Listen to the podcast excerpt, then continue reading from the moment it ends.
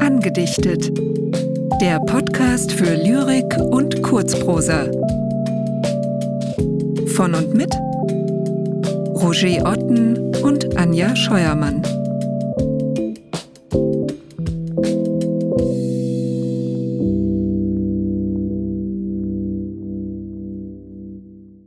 Robert Eduard Prutz Nachts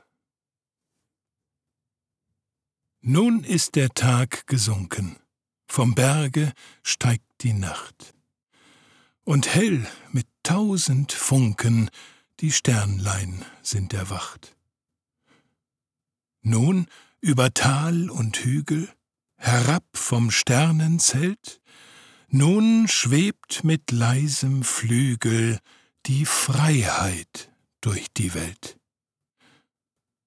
Sie tritt an alle Hütten, sie pocht an jedes Tor, sie flüstert leise Bitten den Schlummernden ins Ohr. Sie weiht mit heißem Kusse den Jüngling und den Mann und haucht mit leisem Gruße auch den Gefangenen an.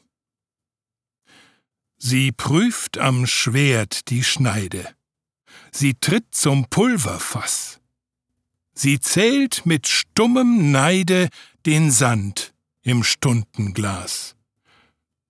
Dass alle Seelen träumen, dass alle Herzen glühen, von Rossen, die sich bäumen, von Taten stolz und kühn.